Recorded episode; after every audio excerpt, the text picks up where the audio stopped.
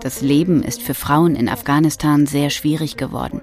Sie werden aus allen Bereichen der Gesellschaft ausgeschlossen und gezwungen, wie lebenslange Gefangene ohne Rechte zu Hause zu bleiben. Es ist natürlich klar, dass in einigen Jahren dort keine Frauen mehr Frauen versorgen können, sei es als Frauenärzte oder eben als Hebammen. Und das haben auch dort die männlichen Kollegen als erniedrigend empfunden. Notaufnahme, der Podcast von Ärzte ohne Grenzen.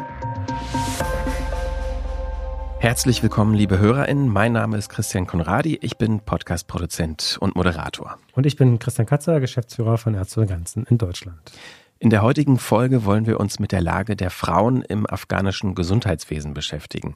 In den vergangenen Wochen war das Land aufgrund rechtlicher Verschärfungen ja wieder verstärkt in den Schlagzeilen gewesen. Ende des Jahres hatten die Autoritäten Afghanistans den Frauen den Besuch der Universitäten verboten. Kurz darauf folgte dann ein Erlass, dass Frauen auch nicht mehr für Nichtregierungsorganisationen arbeiten dürfen. Allein diese beiden Maßnahmen zeigen ja sehr deutlich auf, wie schnell sich die Situation verschlechtert. Um das aber mal gleich vorweg zu erklären. Ich habe gehört, Christian, dass Ärzte ohne Grenzen nicht von diesem Arbeitsverbot betroffen ist, oder? Genau, das stimmt. Im Prinzip sind Organisationen, die im Gesundheitswesen arbeiten, bis jetzt nicht von dieser Regelung betroffen. Wir gucken da gleich nochmal ganz genau hin, aber Sorge macht uns die Entwicklung natürlich trotzdem. Ja, das glaube ich. Zu den jüngsten Entwicklungen und der Stimmung im Land selbst kann uns heute unsere Gästin noch viel mehr erzählen. Bei uns im Studio ist Stefanie Brockt. Stefanie ist Anästhesistin und war für Ärzte ohne Grenzen bereits in verschiedenen Ländern im Einsatz. Vor sieben Jahren ging sie das erste Mal nach Afghanistan. Ende 2022 war sie erneut für einige Wochen im Land und wir werden heute mit Stefanie darüber sprechen, wie sich das Land in diesen sieben Jahren verändert hat, aber auch wie Sie und Ihre Kolleginnen das Jahresende mit den neuen massiven Verschärfungen gegen Frauen erlebt haben. Und damit hallo und herzlich willkommen, Stefanie. Schön, dass du da bist. Hallo, ihr beiden. Herzlichen Dank, dass ich hier sein darf. Und nicht nur Stefanie ist heute dabei, sondern wir haben auch ähm, eine afghanische Kollegin von uns, Mariam, eine Gynäkologin dabei. Sie hat uns Beiträge per Sprachnachricht gesendet. Mariam ist nicht der richtige Name der Kollegin. Wir wissen natürlich, wer das ist, aber um sie zu schützen, haben wir den Namen geändert. Dazu hören wir in dieser Folge auch noch weitere Berichte von anderen afghanischen Mitarbeiterinnen von Ärzte ohne Grenzen. Diese Berichte haben wir selbst eingesprochen, aber auch da haben wir die Namen der KollegInnen zum Schutz geändert. Zuerst äh, kommen wir aber mal zu dir, Stefanie. Zum Einstieg interessiert mich, wie bist du eigentlich zur Medizin und auch zu Ärzte ohne Grenzen gekommen? Ich bin sehr geprägt durch meine Eltern, die beide in der Krankenpflege gearbeitet haben. Und äh, dadurch habe ich früh den Wunsch gehabt, Medizin zu studieren. Und das ging auch früh einher damit, dass ich eigentlich Menschen helfen wollte in Ländern, die eben keine so gute Gesundheitsversorgung haben wie wir hier in Deutschland. Und äh, ich bin dann letztendlich in der Anästhesie gelandet, habe mich dort sehr schnell in der Intensivmedizin spezialisiert. Und so bin ich dann eines Tages zu Ärzte ohne Grenzen gekommen. Bin froh, dass ich dort sozusagen tätig sein kann. Und ja. Und dein letzter Einsatz für Ärzte ohne Grenzen hat dich zum Jahresende nach Afghanistan äh, geführt. Wo warst du da genau? Ich war in Host ähm, für gut zehn Wochen. Host ist eine Provinz im äh, Südosten von Afghanistan und die Provinzhauptstadt heißt auch so. Und dort ist ein großes geburtshilfliches Krankenhaus von Ärzte ohne Grenzen. Die Provinz hat sozusagen ist die Südgrenze ähm, sprich die Landesgrenze zu Pakistan, aber schon seit vielen Jahren gehen die ganzen Verbindungswege nach Pakistan über den klassischen Osten und nicht mehr über diese Provinz. Diese Region ist pashtunisches Gebiet. Ähm, die Bevölkerung, die Pashtunen sind so in der Region südlich von Kabul, südlich vom Hindukusch. Sie machen über 40 Prozent der Bevölkerung aus. Und ich sag mal, sie, sie sind sehr traditionell lebend. Und dort war ich in dieser großen Geburtsklinik tätig. Dieses Projekt gibt es seit gut zehn Jahren. Und aufgrund unserer weiblichen Patientinnen sind auch ein Großteil unserer Angestellten Frauen, nämlich neun von zehn Angestellten sind weiblich. Das sind dort in diesem Projekt allein fast 300 Frauen. Äh, wie kann ich mir denn die medizinische Arbeit vor Ort genau vorstellen in diesem Krankenhaus oder in dieser Entbindungsklinik? Die Klinik ist spezialisiert auf Patientinnen, die Komplikationen in der Schwangerschaft entwickelt haben und für Patienten, wo wir wissen, die haben ein hohes Risiko bei der Geburt, auch die Neugeborenen dann. Das sind in der Regel die ersten Entbindungen einer Frau oder eben dann so ab der vierten, fünften Entbindung und natürlich grundsätzlich jede Mehrlingsschwangerschaften, die dort sehr häufig vorkommen. Und diese Komplikationen sind auch abhängig eben von der Anzahl der Schwangerschaften. Und dort sind eben die Anzahl der Schwangerschaften von Frauen noch viel höher als bei uns. Sie haben inzwischen häufig vorbestehende chronische Erkrankungen. Und in unserem Land fallen diese Hinweise auf Komplikationen bei Vorsorgeuntersuchungen auf. Und die gibt es dort nicht, so dass ähm, die Komplikationen in den Schwangerschaften im Verlauf der äh, Schwangerschaft eben immer gravierender werden. Und wo bei uns Kaiserschnitte geplant durchgeführt werden, kommt es dort eben häufig zu lebensbedrohlichen Komplikationen wie Blutungen. Und ähm, dort ist dann eben diese Klinik tätig und wir begleiten die Frauen und können sehr, sehr viele Frauen und Kinder retten dort. Die Frauen kommen zum Teil von weit her, umso fortgeschrittener sind häufig schon die lebensbedrohlichen Komplikationen. Und ich versuche die Frauen direkt in der Notaufnahme möglichst zu betreuen und zu stabilisieren. Natürlich ist der Hauptteil der Arbeit äh, die Narkose im OP und dort die Kreislaufstabilisierung. Und ich gehe häufig zu den Visiten äh, auf die Stationen und äh, betreue dort meine Patienten weiter, sei es für die Schmerztherapie oder um weitere Komplikationen früh zu erkennen. Vielleicht nochmal eine kleine Ergänzung von meiner Seite. Die Kolleginnen in dem Geburtskrankenhaus in Rost helfen jeden Monat bei der Entbindung von rund 1800 Babys. Damit ist die Klinik das Krankenhaus, in dem wir als Ärzte ohne Grenzen weltweit die meisten Kinder auf die Welt bringen. Und ich muss ganz ehrlich sagen, bei dieser Zahl bin ich gerade ganz hellhörig geworden. Das ist ja unglaublich. Also mein Sohn wurde in einer Klinik geboren in Berlin. Da sind tausend Kinder im Jahr geboren worden. Und da, da hieß es schon, es waren sehr viele. Und in dieser Klinik werden 1800 im Monat geboren. Das ist ja unglaublich. Ja, das Wie kann man sich das vorstellen? Ist äh, tatsächlich unvorstellbar, wenn man als Deutscher dorthin kommt oder Deutsche. Das ist wirklich unglaublich. Das sind äh, unsere Nachtschicht ist sehr lange, manchmal 60 Geburten allein in einer Nacht. An dieser Stelle möchte ich auch mal wieder einen kleinen Hinweis in eigener Sache machen. Unsere Unterstützung für das Krankenhaus in Khost und für die anderen Gesundheitsprojekte in Afghanistan ist nur möglich, wenn wir genügend Ressourcen und medizinisches Material zur Verfügung haben. Daher möchte ich Sie, liebe HörerInnen, gerne bitten, unterstützen Sie die medizinische Arbeit unserer Teams in mehr als 70 Ländern weltweit mit einer Spende. Wie immer finden Sie Möglichkeiten zur Spende auf www.msf.de-spenden. Den Link haben wir wie immer ähm, in den Shownotes.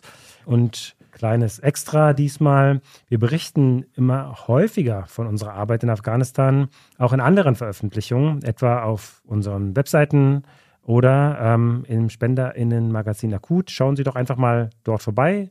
Da können Sie sehr viel über die Arbeit von Ärzte ohne Grenzen erfahren. Bevor wir weiter über diese Arbeit sprechen, ähm, hören wir aber ein paar Hintergrundinformationen zur aktuellen Lage in Afghanistan.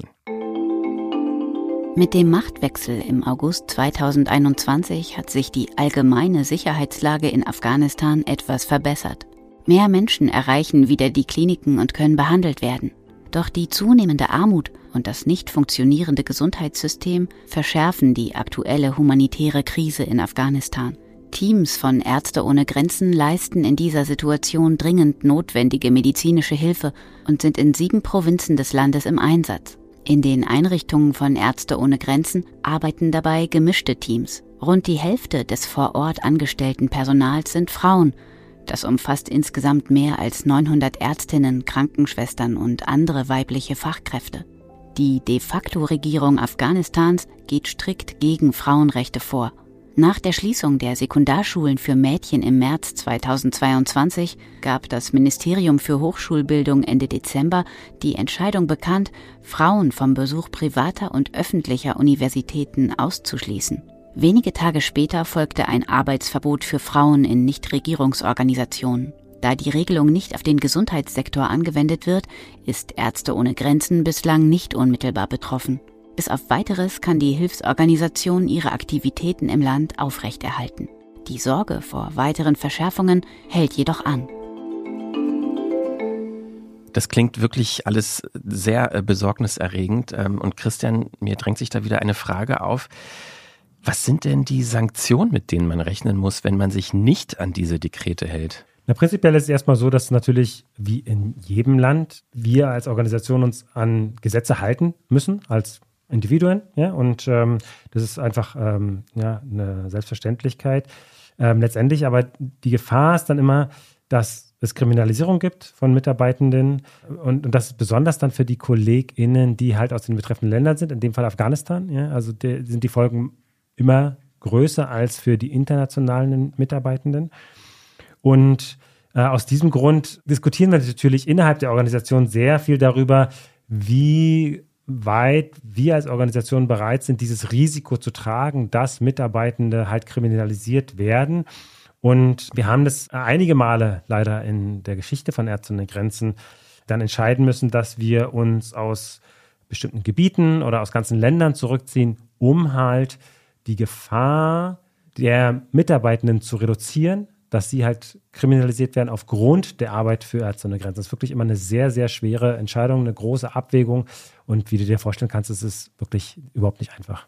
Ähm, wie nehmen denn die afghanischen Mitarbeiterinnen von Ärzte ohne Grenzen das ja aktuelle Geschehen wahr? Habt ihr da was gehört? Ja, wir sind natürlich total im Austausch mit Kolleginnen in Afghanistan äh, oder auch Kolleginnen, die in Afghanistan gearbeitet haben und jetzt im Ausland leben, seien es Afghanen, ja, oder ähm, auch Kolleginnen wie natürlich Stefanie und ähm, andere Kolleginnen, die, die da vor Ort arbeiten und einen Einblick haben. Und dazu haben wir jetzt äh, einen O-Ton von der afghanischen Ärztin Mariam. Ich hatte das vorhin schon mal erwähnt. Sie hat uns Aufnahmen geschickt, in der sie die Lage der Frauen beschreibt.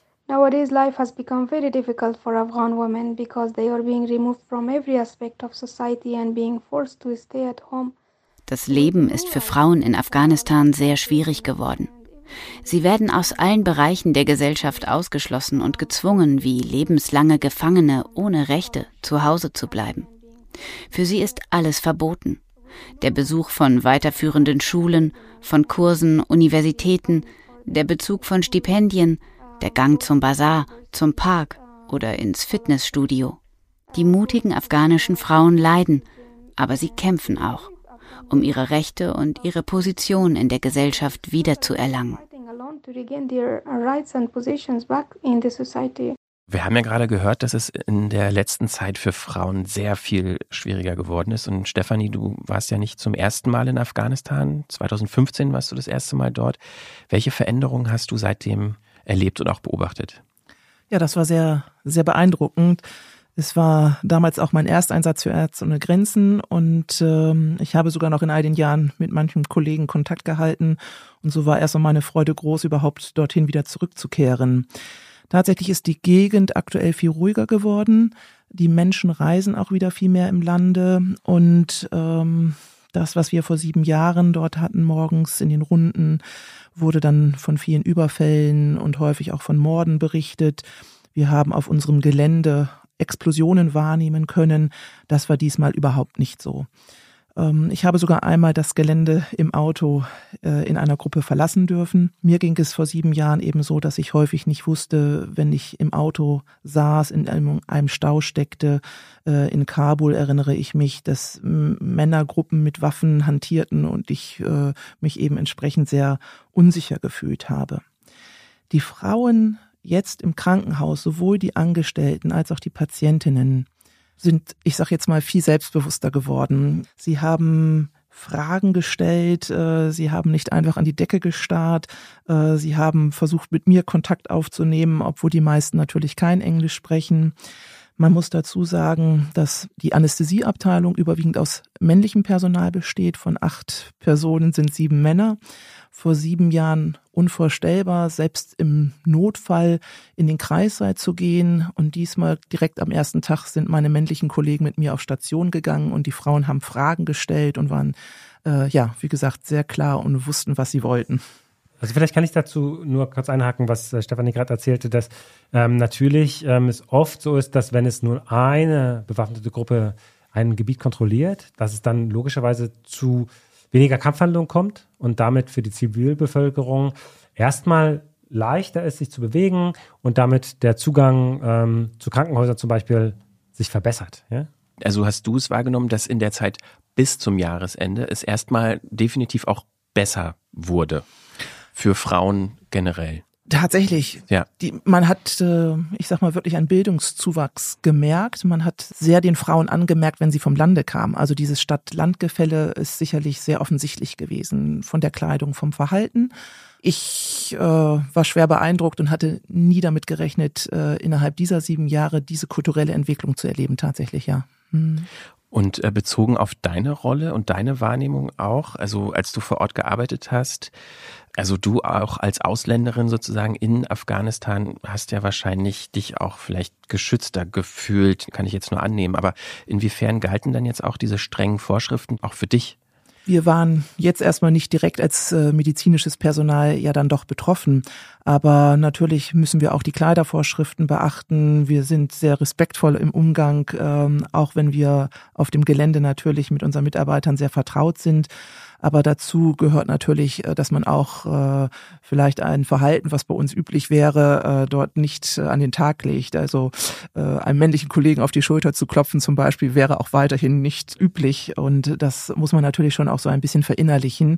Für mich war es aber wirklich auch im Umgang zwischen Männer und Frauen international viel viel entspannter geworden. Halt, man merkte auch, dass die, ich sage jetzt mal, die Männer ein bisschen aufgetaut sind, ähm, aber ja, natürlich müssen wir das weiter immer im Kopf haben und berücksichtigen. Und äh, dennoch ist es dann, wenn der Schleier beim Notfall verrutscht, ist es nicht weiter dramatisch. Ist jetzt die Sorge deinerseits auch groß, dass all diese Errungenschaften, wie du es, glaube ich, auch beschrieben hast, jetzt wieder ja, verschwinden werden? Ja, ganz gewaltig. Das macht in meinen Augen es natürlich umso dramatischer sogar, weil die Entwicklung jetzt äh, ja so großartig war und äh, das ist wirklich dramatisch. Das äh, spürt man auch schon, auch am ersten Tag, auch wenn meine Freude groß war, hat man dort natürlich schon gemerkt, äh, die ersten Tage haben mir viele Männer und Frauen erzählt aus äh, unserem Mitarbeiterkreise, äh, wie schlimm es ist, dass ihre Kinder, ihre weiblichen Kinder zu Hause sitzen, ihre Töchter und nicht mehr zur Schule gehen dürfen.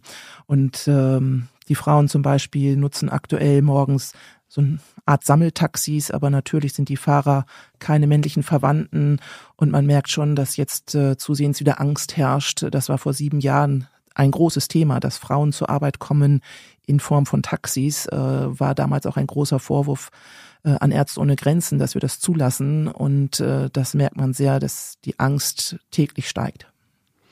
Kannst du darauf noch mal äh, ein bisschen mehr eingehen? Du hast ja äh, sicherlich in der Zeit in Afghanistan auch viel mit äh, Kolleginnen gesprochen.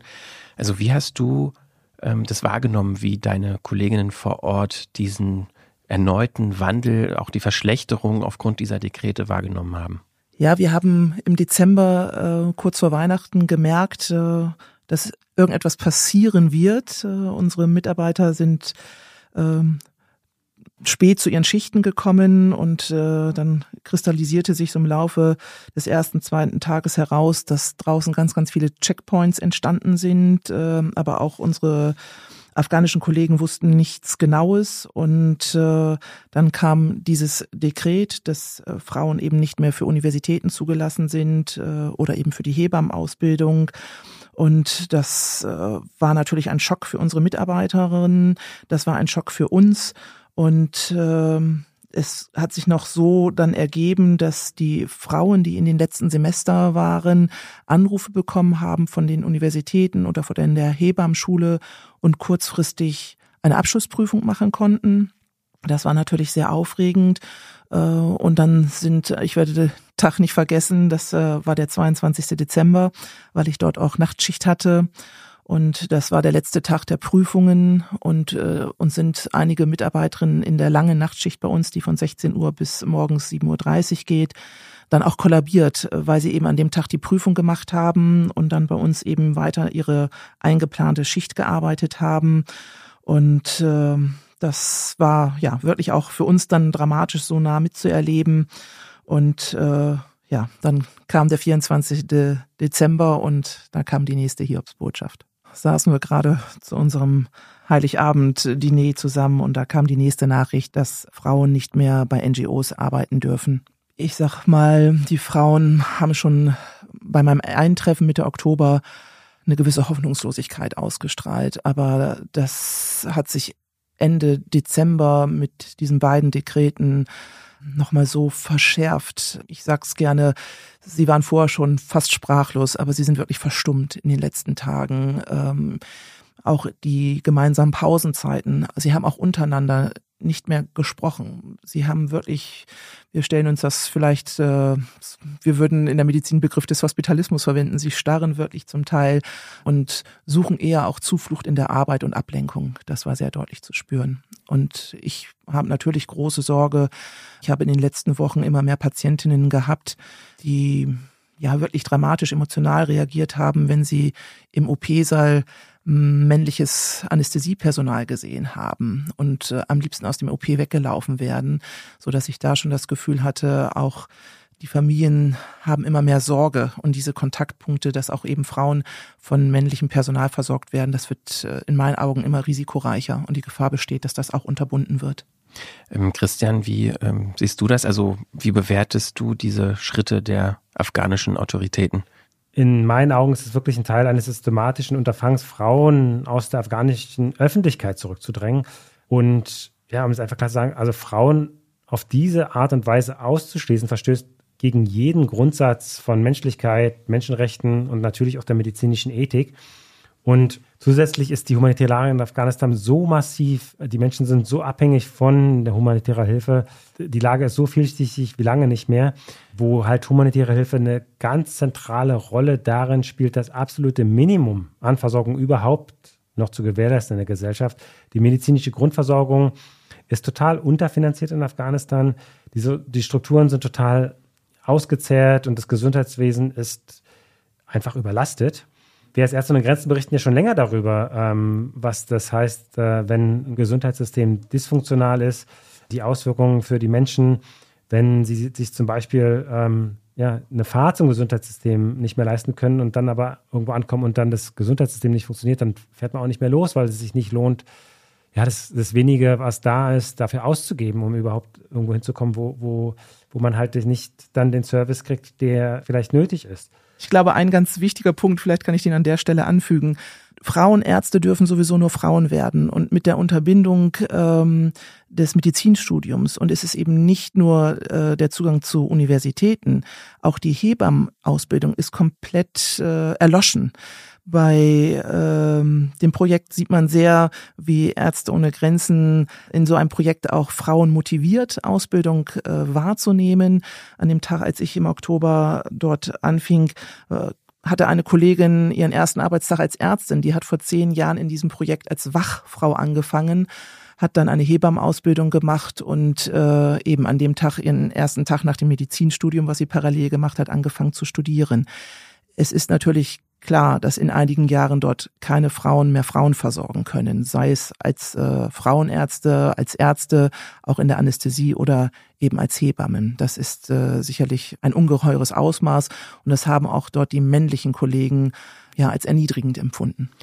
Also ich meine, da wird, äh, ich muss das mal gerade verstehen, ja. Also mhm. da wird nicht nur quasi so die Karriere und das Leben einer Frau zerstört mit diesem Dekret, sondern ja auch auf einer gesellschaftlich strukturellen Ebene ja auch. Also ich frage mich, ist den, ist den Leuten das nicht klar, was sie da tun? Das klingt für mich auch so völlig irrational. Ich muss sagen, wir leben dort in dem Projekt ja sehr, dass äh, der Fokus auf männlichen Nachwuchs lebt. Und äh, das fand ich tatsächlich sehr spannend, dass äh, sozusagen die Autoritäten ja ihren eigentlichen männlichen Nachwuchs äh, ja unterminieren, weil sie diesen Gesundheitssektor so dramatisch einschränken und die Versorgung äh, der Frauen.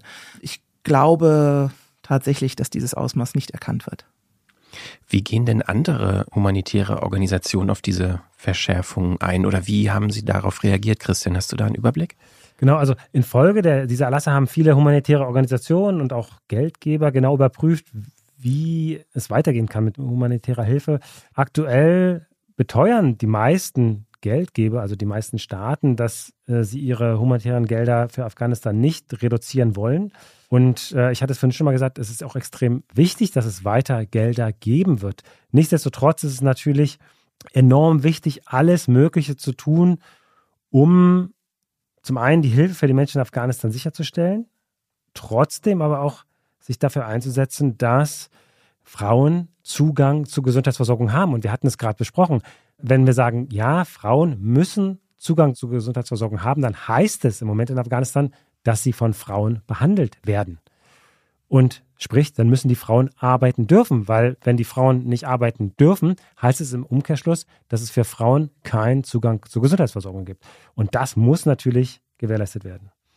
Aber damit nicht nur wir sprechen, äh, möchte ich hier auch eine kleine ähm, Aufnahme nochmal unserer Kollegin Mariam vorspielen. Sie erklärt uns, was genau die Folgen für weibliches medizinisches Personal im Moment sind. Uh, female health professionals also been affected by the current regime. Many of uh, health professionals Weibliche Angehörige der Gesundheitsberufe, aber auch Professorinnen, Ausbilderinnen, Fachärztinnen und Dozentinnen an medizinischen Hochschulen mussten das Land verlassen. Sie wurden bedroht oder durch unausgebildete oder wenig erfahrene Personen ersetzt und haben so ihre Arbeitsplätze verloren. Aufgrund dieser Probleme, der Erlasse und der wirtschaftlichen Entwicklung mussten zudem private Kliniken und Krankenhäuser schließen. Das führte dazu, dass ein Großteil des Gesundheitspersonals arbeitslos wurde und die verbliebenen staatlichen Krankenhäuser mit dem Ansturm der Patientinnen überfordert sind.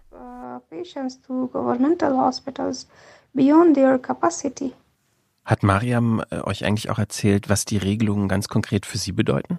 Ja, hat sie. Hör mal zu because of the new regime's rules, women are not allowed to live alone and to travel alone. So my Aufgrund der neuen Vorschriften dürfen Frauen nicht alleine reisen.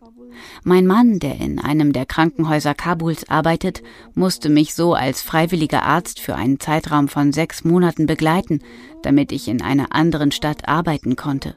Jeden Monat musste er nach Kabul zurückkehren, um sein Gehalt in Bar zu erhalten, da die Banken geschlossen waren. Nach Ablauf der sechs Monate musste mein Mann ganz nach Kabul zurückkehren und ich durfte nicht allein in unserer neuen Wohnung bleiben.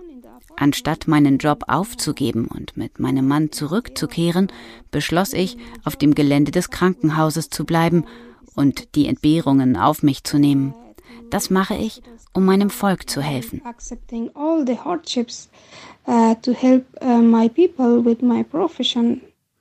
das ist äh, ja wirklich beeindruckend, finde ich, wie Mariam da ja das alles auf sich nimmt, einfach auch um weiter helfen zu können. Und äh, mich interessiert so generell vielleicht der Blick, Stefanie, was bedeuten aus deiner Sicht diese jüngsten Verschärfungen für die Frauen im Land? Ja, wir haben es schon angesprochen. Sie sind äh, ja eben unterversorgt sowieso schon und das wird äh, wieder zunehmen. Und ähm, was wir festgestellt haben, dass inzwischen doch auch viele ähm, chronische Erkrankungen auftreten. Das heißt, die Rate zum Beispiel an Geburtskomplikationen nimmt zu. Und äh, wenn dann die Versorgung fehlt, wird es natürlich noch dramatischer. Und damit wird die Lage der Frauen unmöglicher. Einfach mal um ein paar Zahlen dazu zu sagen, ist, dass äh, wir hatten ja vorhin schon mal die äh, große Anzahl von Geburten, die monatlich unterstützt werden. In 2022 ähm, hat Ärzte ohne Grenzen in Afghanistan bei mehr als 42.000 Entbindungen geholfen. Ja, das ist einfach eine massive Zahl. Jede fünfte davon hatte Komplikationen, ja, die eventuell ohne medizinische Unterstützung halt tödlich geendet hätten. Entweder für die Mutter, für das Kind oder für beide. Allein die Zahlen, wenn man die sich anguckt, dann weiß man schon, das geht gar nicht. Das ist wirklich, äh, wäre eine Riesenkatastrophe für die Menschen in Afghanistan für die Frauen, für die Mütter, für die Kinder, aber für die ganzen Familien. Stefanie, du hattest das ja auch erwähnt. Natürlich ist es extrem wichtig, dass Menschen sich reproduzieren. Und es jetzt alles auf so ein Frauenproblem zu reduzieren, ist, glaube ich, ähm, fast ein bisschen eng geguckt. Und man muss ja festhalten, schon jetzt äh, hat Afghanistan eine der höchsten Müttersterblichkeitsraten und auch neugeborenen Sterberaten. Das ist ja selbst jetzt schon so und das wird sich noch weiter dramatisieren, ja. Genau aus diesem Grund werden wir unsere jetzigen Teams in der jetzigen Zusammensetzung auch so beibehalten. Es gibt da gar keinen Weg raus.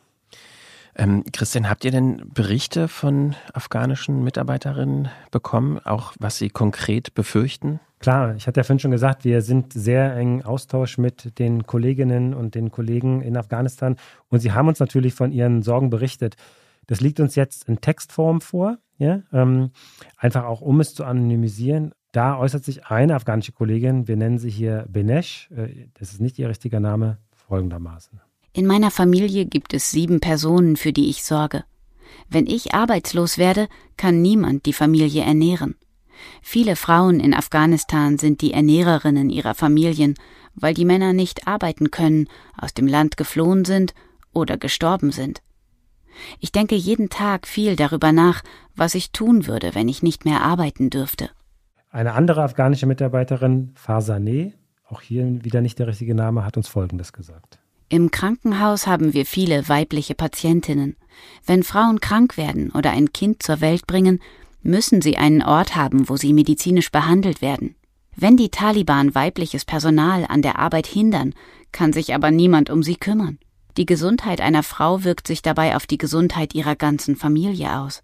Wenn es keinen Zugang zu prä- und postnatalen Diensten gibt, ist auch das Leben der Kinder in Gefahr. Dieses Verbot wird nicht nur Frauen betreffen, es wird das ganze Land betreffen. Stefanie, du hast äh, von den Auswirkungen auf das Leben der afghanischen Mitarbeiterin ähm, ja sicherlich auch noch viel mehr mitbekommen. Kannst du uns darüber berichten? Ja, ich habe es vorhin schon äh, angedeutet. Die Frauen sind wirklich schwer depressiv erkrankt ähm, und das sicherlich eben jetzt schon über viele Monate. Und ich konnte in dieser Zeit, die ich vor Ort war, auch da nochmal zusehends bemerken, wie das stärker wurde. Sie kamen noch zur Arbeit, aber man merkte, wie schwer das schon fiel, ähm, zu uns zu kommen. Wie gesagt, häufig noch die Möglichkeit, äh, sich etwas freier zu geben, unter Frauen raus aus ihren zum Teil sehr schwierigen Familienverhältnissen zu kommen. Das ist sicherlich ähm, ein Punkt, der weiter zunehmen wird. Äh, was ich auffällig fand, in meinen Gesprächen mit den afghanischen Kollegen, die jeweils für die männlichen und weiblichen Angestellten zuständig sind, äh, wenn die äh, erkranken, dass eben die unheimlich viele Konsultationen hatten. Man merkte auch so eine Romantisierung praktisch schon äh, dieser, dieses ganzen Lebenszustandes. Und ich kann nur sagen, wirklich die letzten Tage, die Frauen sind stumm geworden. Die afghanische Kollegin Jalila, auch hier wieder nicht der richtige Name, hat zu diesem Punkt auch noch was gesagt. Das jüngste Verbot hat bei vielen Frauen und ihren Familien bereits zu psychischen Problemen geführt. Wir befürchten, dass jeder Arbeitstag unser letzter sein könnte. Es scheint immer schwieriger zu werden, ins Büro zu kommen. Ich sehe bereits, dass die Leute an den Kontrollpunkten nach jedem Vorwand suchen, um Frauen an ihrer Bewegungsfreiheit zu hindern. Meine Schwester zum Beispiel war vor kurzem krank. Als sie zu einer Untersuchung in unser Krankenhaus fahren wollte, wurde ihr der Zutritt verweigert, weil sie keinen männlichen Begleiter dabei hatte. Sie stand 50 Minuten lang draußen in der Kälte. Dann kam mein Bruder und man ließ sie hineingehen. Es ist schwierig, wenn man weiß, dass man für andere weniger wert ist.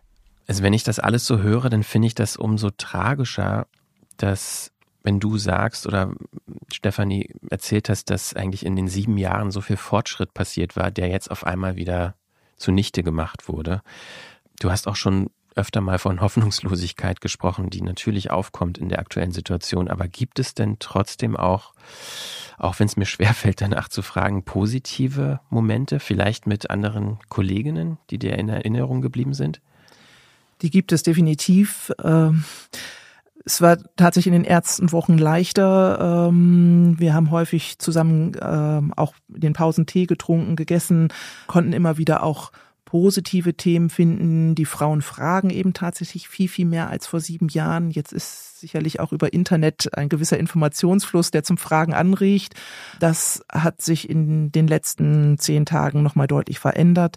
Ähm, aber was uns vor allen Dingen wirklich eint, ist eben dieser Wunsch zu helfen und auch wirklich Leben zu retten. Und ähm, ich erinnere mich schon nach meinem ersten Einsatz äh, hatte ich äh, für die OP-Schwester sozusagen äh, ein großes Herz und äh, sie war eben immer noch im Projekt.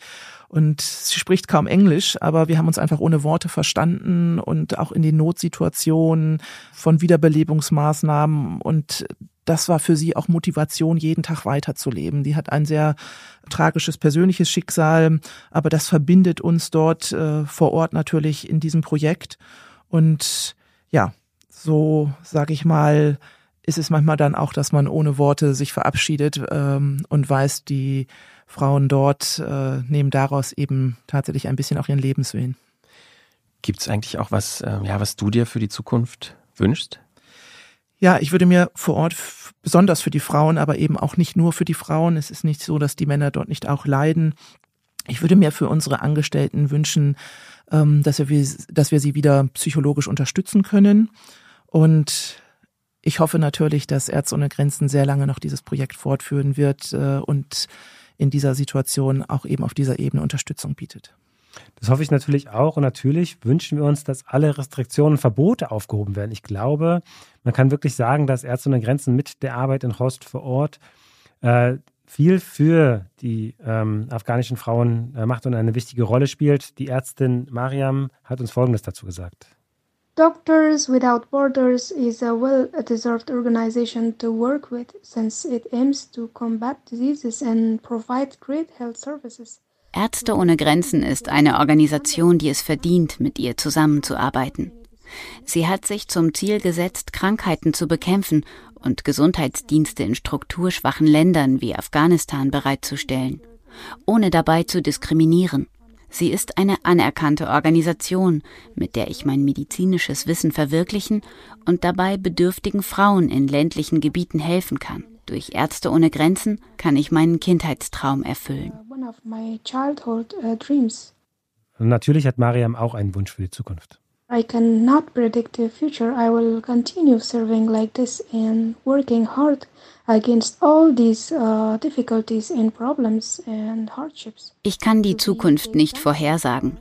Ich werde aber mit meiner Arbeit weitermachen und mit aller Kraft gegen die Probleme und Nöte bei uns im Land ankämpfen. Für die junge Generation, insbesondere die Mädchen, will ich dabei ein Vorbild sein. Ich will sie motivieren, nicht aufzugeben und für ihre Träume zu kämpfen auch wenn die Zukunft dunkel erscheint. Ich hoffe, dass wir eines Tages diese Dunkelheit überwinden und in einem friedlichen und freien Afghanistan leben werden. Ich wünsche mir, dass wir unsere Träume verwirklichen und dass die Mädchen in unserem Land glänzen. Auf jede Art, die ihnen gefällt.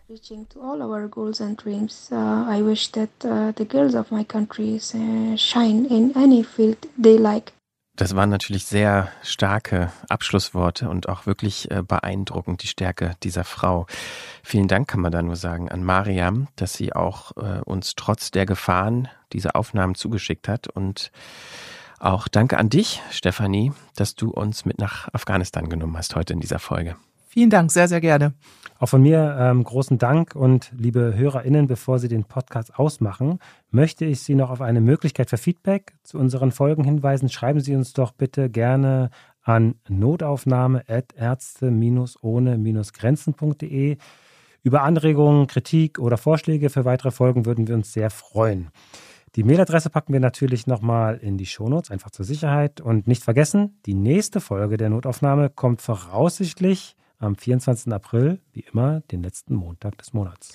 Und wenn Ihnen unser Podcast gefällt, dann würden wir uns natürlich wie immer auch sehr freuen, wenn Sie ihn in Ihrer Podcast-App positiv bewerten. Das hilft dabei, neue HörerInnen auf unsere Inhalte aufmerksam zu machen. Und damit Sie die nächste Folge auf gar keinen Fall verpassen, folgen Sie dem Podcast am besten. Zum Beispiel bei Apple Podcasts oder Spotify. Vielen Dank dafür. Und äh, das war's auch für diese Folge.